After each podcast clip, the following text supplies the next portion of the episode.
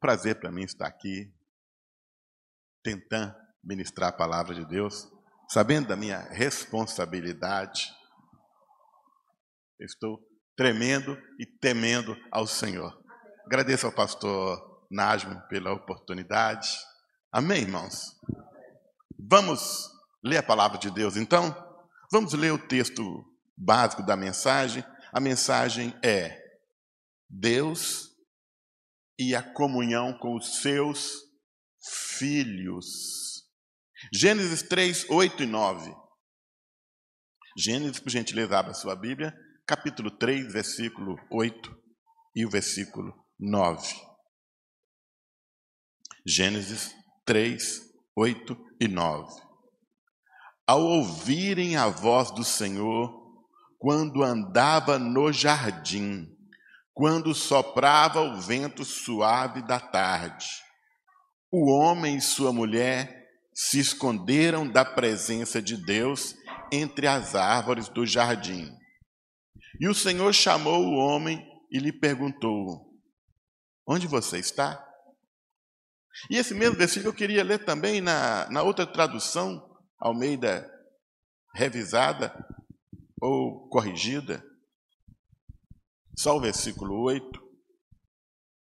Quando ouviram a voz de Deus que andava no jardim, pela viração do dia, ou quando ouviram a voz de Deus que passeava no jardim, no crepúsculo, no entardecer,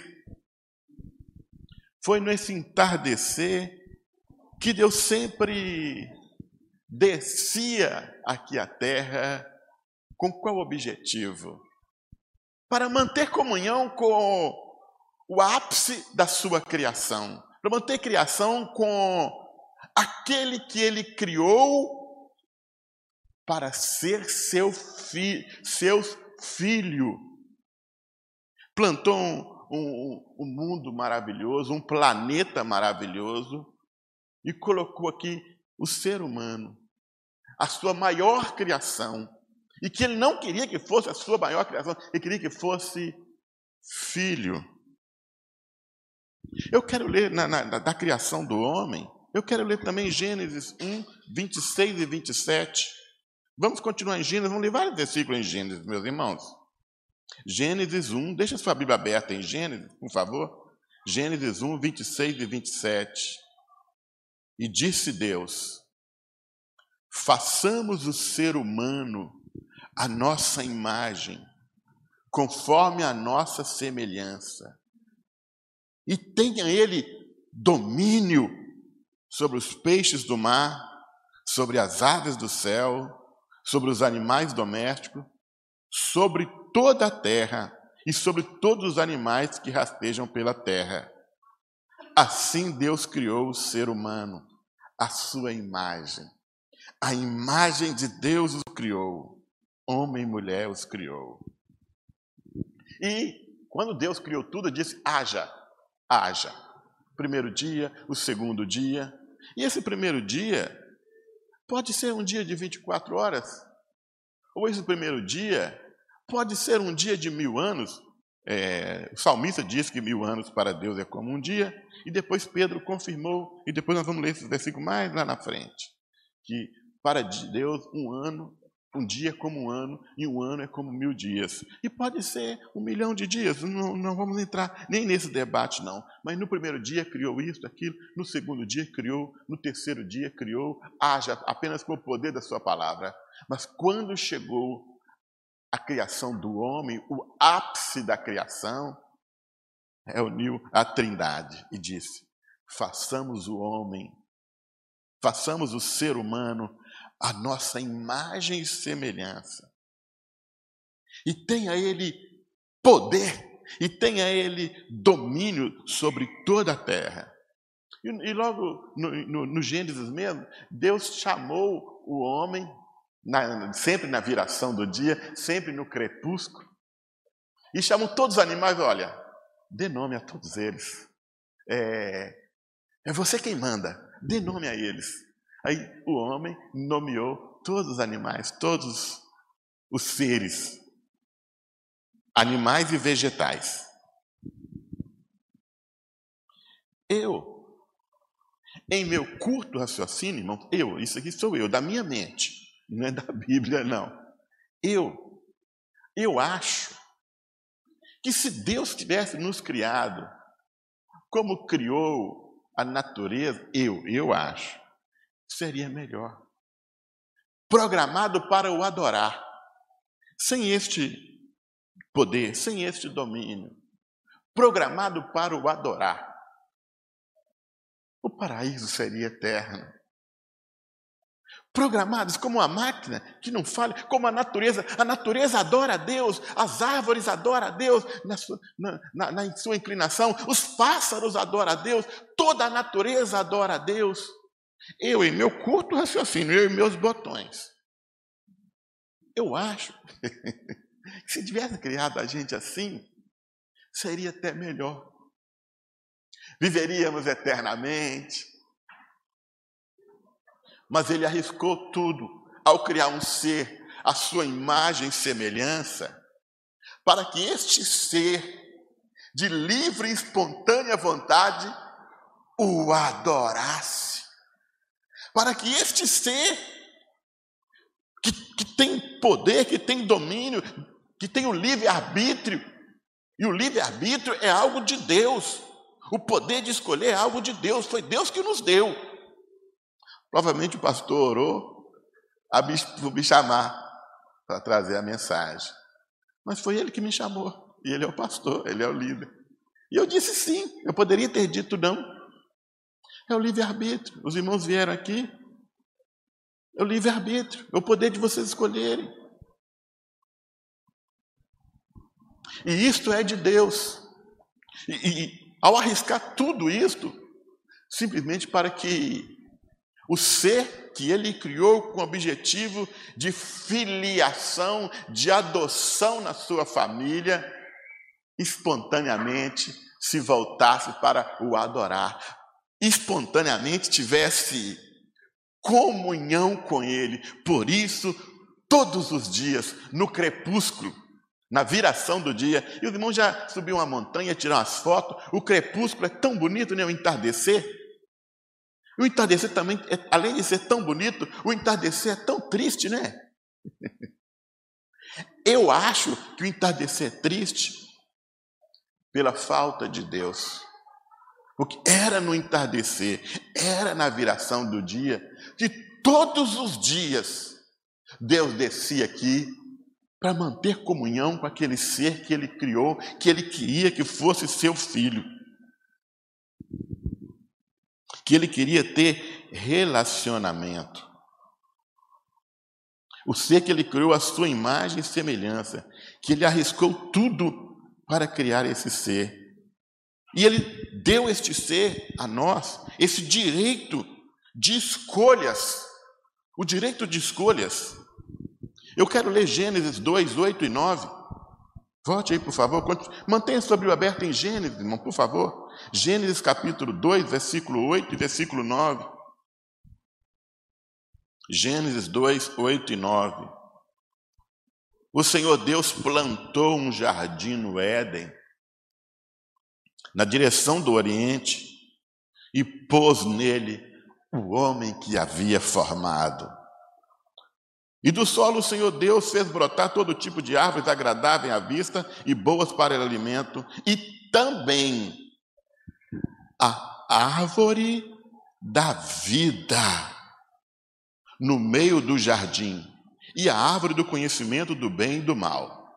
Então, em meio a toda a criação de Deus, do jardim, Deus plantou duas árvores em especial: a árvore da vida e a árvore do conhecimento do bem e do mal. E Deus deu uma advertência ao homem. Folheia comigo aí, agora o, versículo 16 e 17, do mesmo Gênesis capítulo 2, versículo 16 e 17. E Deus deu uma advertência àquele ser que ele criou, mas ele queria mais do que isso, ele queria filiação, adoção com esse ser. Gênesis 2,16. E o Senhor Deus ordenou ao homem: de toda a árvore do jardim você pode comer livremente, de toda a árvore do jardim. Você pode comer livremente, mas a árvore do conhecimento do bem e do mal você não pode comer. Porque no dia que dela comer, você certamente morrerá. Então ele plantou um jardim maravilhoso, os rios ali, e plantou duas árvores em especial: a árvore da vida eterna e a árvore do conhecimento do bem e do mal. E Deus o advertiu. Quando ele dizia no crepúsculo, na viração, para trocar figurinhas, para ter relacionamento, para conversar com o homem, ele, ele, alertou: olha, você pode comer de todas livremente. Mas esta aqui, a árvore do conhecimento, a árvore do conhecimento do bem e do mal, você não pode comer, porque no dia que dela comer, certamente morrerá. Penso na trindade, na criação do homem, posso pensar, quando Deus criava o homem, e se, e se ele comer da árvore do conhecimento do bem e do mal? E se, e se ele desobedecer? Aí Deus diz: Ah, e se ele desobedecer? Eu tenho uma carta na manga. E se ele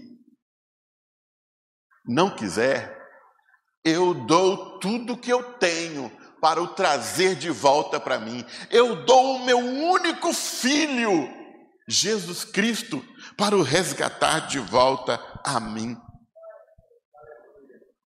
João 3,16.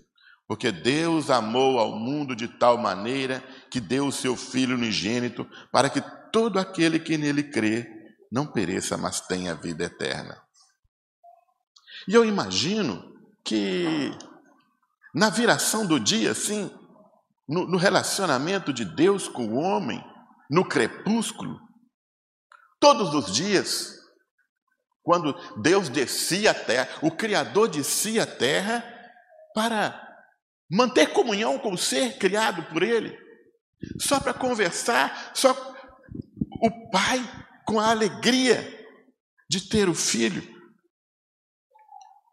E eu, e eu fiz uma pesquisa, meus irmãos, de quantos anos o homem ficou no jardim do Éden sem pecar. E eu não achei na Bíblia. E eu fiz uma pesquisa em outros livros. É, é um tema polêmico. E os historiadores, como Flávio José, judeu, considerou o, o reducionismo, que é a tendência a descrever qualquer coisa e processo biológico com as mesmas expressões dos relatos bíblicos, porém não ofereceu respostas a esses enigmas. Os pais da igreja não trataram também deste assunto.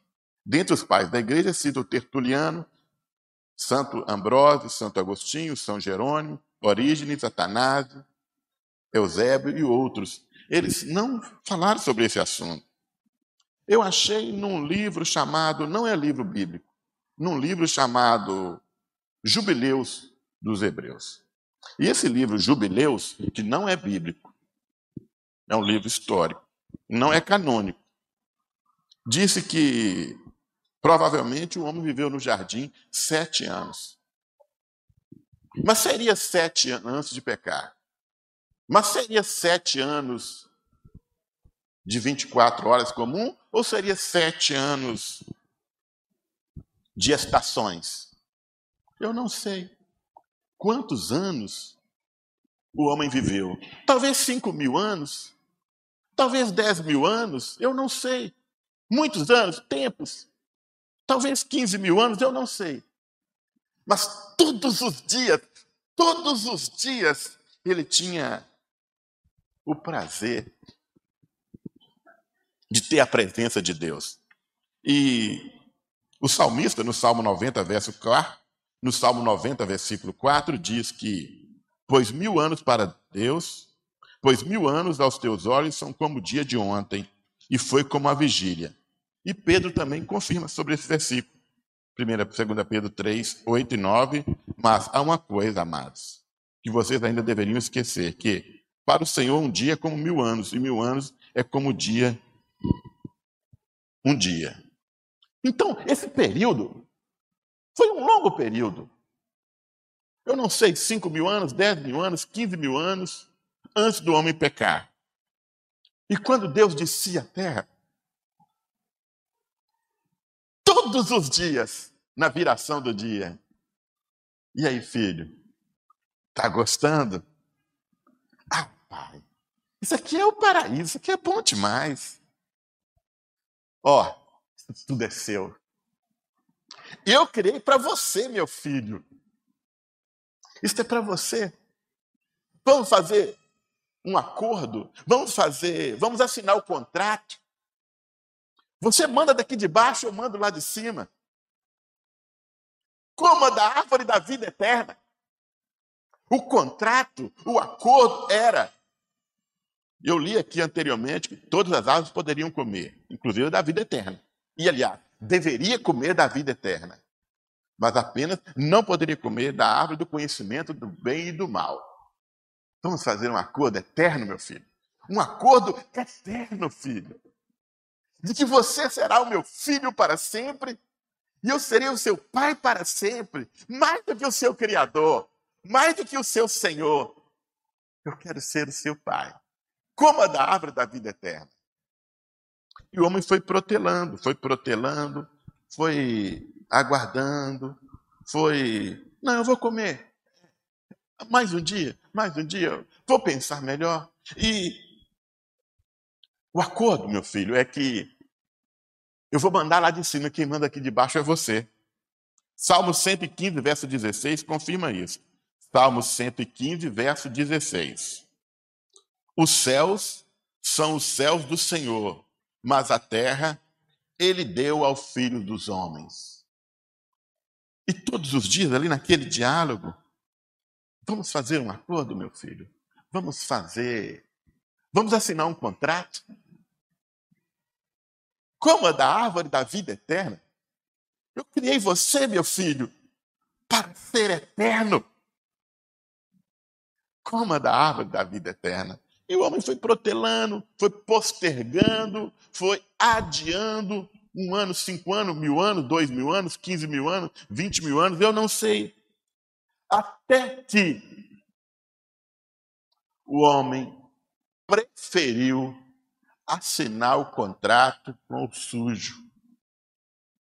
O homem escolheu assinar o contrato com o rei da sujeira e comeu da árvore do conhecimento do bem e do mal e pecou.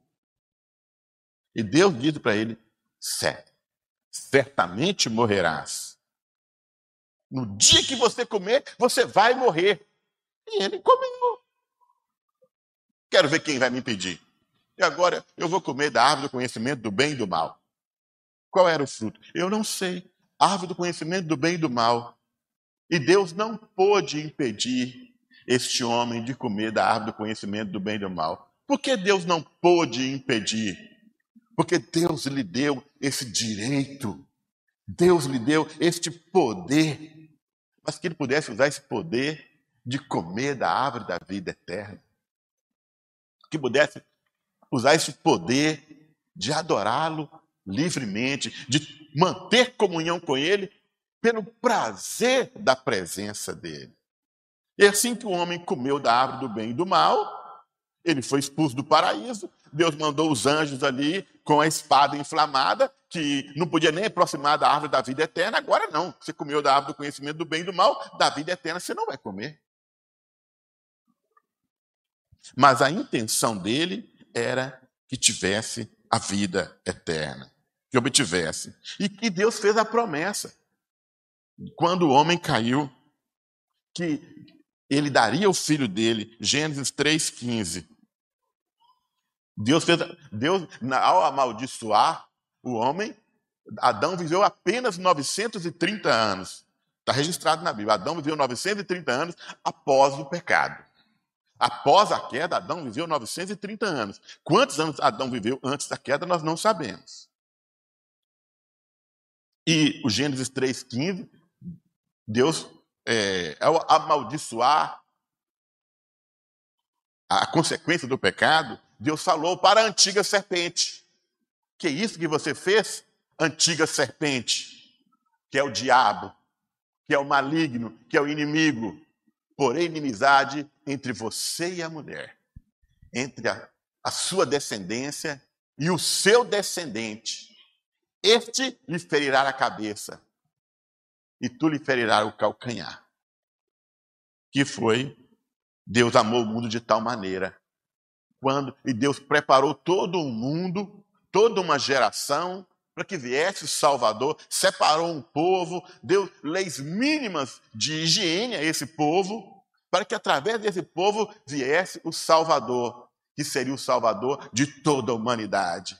E cumpriu-se o Gênesis 3,15. A, a serpente injetou o veneno nele, o veneno da morte. Mas ele pisou a cabeça da serpente e venceu a morte e ressuscitou para nos trazer de volta a Deus, para nos conquistar de volta a Deus. Que é o João capítulo 1. Eu não citei esse versículo aqui, não, irmão. João 1, 11, 12. Veio para os que eram seus, mas os seus não o receberam. E o João 1, 12. Mas a todos que o receberam, deu-lhes o direito de serem feitos filhos de Deus. Deus tem esta desejo, Deus tem esta sede. Deus tem esta vontade de estar perto de nós, de manter comunhão conosco. O pecado é que atrapalha, o pecado é que separa. Mas Deus quer sempre manter essa comunhão e quer nos resgatar como filhos. Hoje, graças a Deus, nós somos filhos de Deus.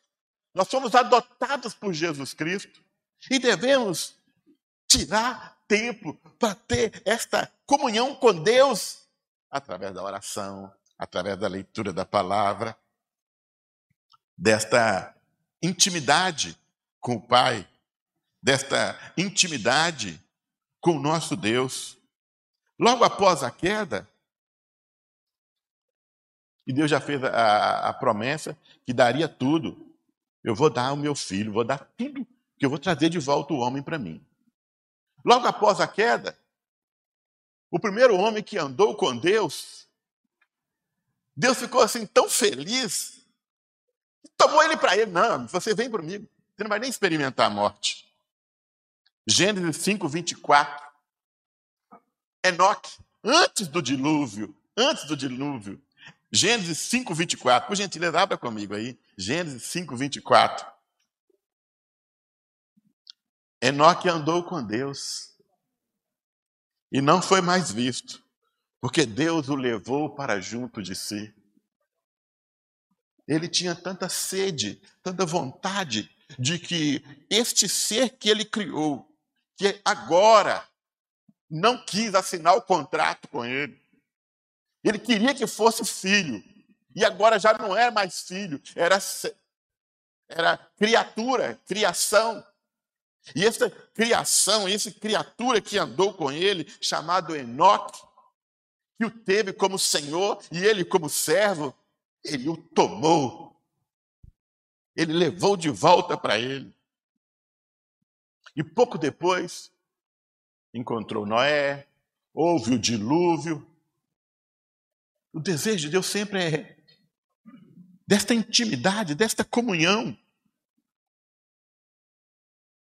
Eu queria ler mais Jó, cap... Jó capítulo 1, versículos 6 a 8.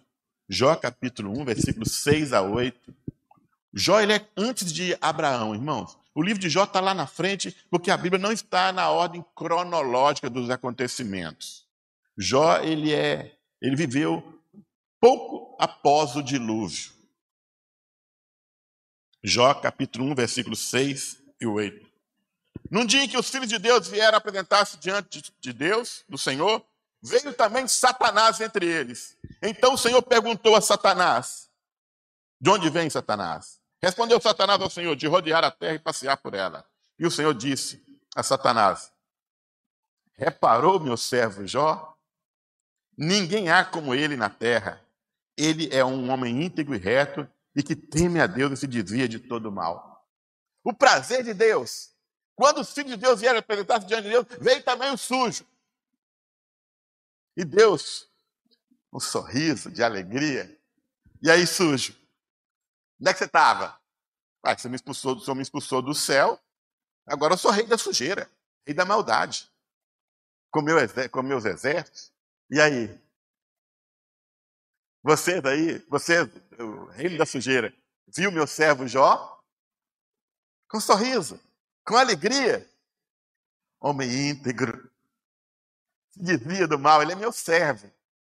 Não é filho, é servo. Ele é meu servo. Viu meu servo Jó? Deus com prazer. E o sujo, como ele é sujo. O acusador, como ele é acusador, ele é ruim. Ah, rapaz, ele não te serve por amor, não. Ele me ama.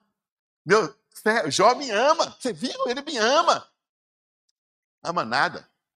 É porque o Senhor deu para ele muito dinheiro, muitos bens. Ele não tem amor, não, ele é interesseiro. Tudo bem, sujo. Você acha que é interesseiro, sujo? Tudo bem, eu te permito tirar os bens dele. Poupa-lhe a vida. O sujo foi lá e tirou tudo de Jó. Dez filhos, patrimônio. Depois de tudo isso, Jó dobrou o joelho e adorou. Bendito seja Deus. Deus deu, Deus tomou. Em tudo isso, Jó não pecou, porque ele servia a Deus, ele tinha o prazer de adorar a Deus. E imagino que após a sujeira, como é que ainda ficou mais ainda o sorriso do pai, do, do, de Deus com o servo Jó. Eu acho, irmãos, eu acho. Deus nos deu o privilégio da paternidade para a gente experimentar como é bom ser pai. Como é bom o prazer dos nossos filhos. Houve uma época que eu morava em Belo Horizonte, eu trabalhava na Companhia de Cervejaria Brahma, Ambev, e eu trabalhava só na madrugada. E o melhor dia, o melhor horário meu era de 8 às 9. Eu chegava em casa 8 horas da manhã, ia brincar com meus meninos. Sabe, era muito, é, é prazeroso a sensação do pai e do filho. Quando dava nove e meia, dez horas, eu falava, agora o pai vai dormir. eu ia dormir. Eu acho que Deus nos deu o privilégio de ser pai para a gente sentir como é bom a paternidade. Só posso falar da paternidade, tá, irmãs? Eu só conheço a paternidade. Como é bom a paternidade. Como é agradável. E aí, Marcelino, e seus filhos? Rapaz, graças a Deus eu tenho um casal de filhos. E aí, Marcelino? Rapaz, isto, isto, isto. Ah, meus filhos estão estudando. Eu, os meus filhos, graças a Deus, a minha filha é da igreja. E quando um filho a gente faz alguma coisa que nos entristece, é, rapaz. Meu filho andou. Que Deus tenha misericórdia de mim. Graças a Deus ainda não aconteceu na minha vida. Graças a Deus. E quando um filho desobedece, é, rapaz, meu filho andou para um caminho errado, né? E, e a gente, como pai, fala triste. Agora imagina o Pai do céu, o Pai nosso que está no céu, o Pai perfeito. Nós somos pais imperfeitos.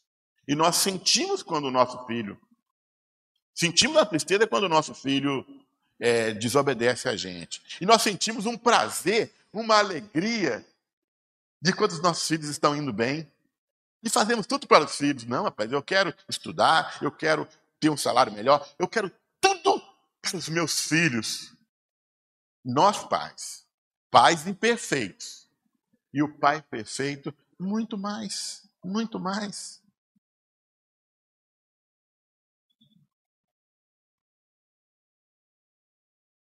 Devemos alegrar mais o coração do Pai. Temos mais comunhão com Ele. Ele sempre, sempre, sempre quer nos ajudar. Ele sempre, sempre, sempre quer a nossa perfeição, porque Ele é um Pai perfeito. Nós somos imperfeitos, mas Ele quer a nossa perfeição. Ele quer que erremos menos. Ele quer que a gente tenha, pra, tenha prazer também de estar na presença dEle. E para encerrar, eu quero ler Atos 13, 22. Atos 13, 22.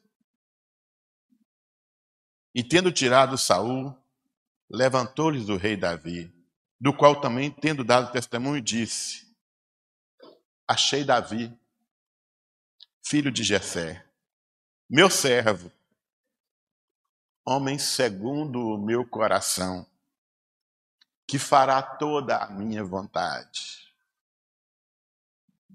Quem dera, meus irmãos, quem dera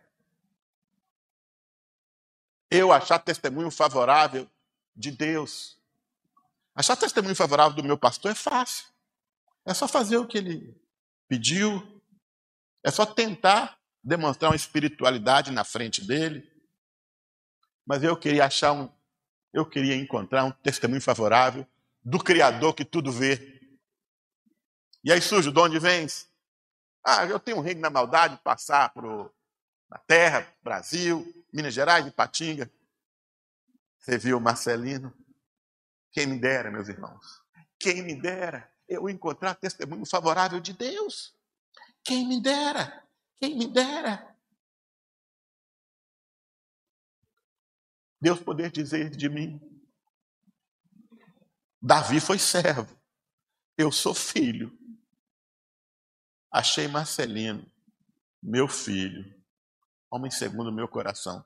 Quem me dera. Quem me dera. Achei João, achei Nágio, achei Antônio Furtado, achei Cláudio, homem segundo o meu coração, meu filho, homem que fará toda a minha vontade. Que Deus tenha misericórdia de nós, irmãos. Que nós sejamos essas pessoas. Que Deus tenha misericórdia de mim. É por isso que pela manhã nós temos que orar. Todos os dias eu, eu, eu levanto, que seja dois minutinhos, que sejam três. Pode preparar, irmão. Estou encerrando. Que seja dois minutinhos para me fazer a minha devocional, para me orar, para que eu seja uma pessoa melhor, para que eu possa achar um testemunho favorável de Deus. Por gentileza, irmão, vamos ficar de pé? Vamos cantar com os irmãos uma canção? Eu queria, por gentileza, pastor Nájima, ore por nós. Ore por mim. Eu queria ser um cristão melhor. Eu quero encontrar um testemunho favorável, não do Senhor, mas de Deus. Após o louvor, ore por nós, principalmente por mim.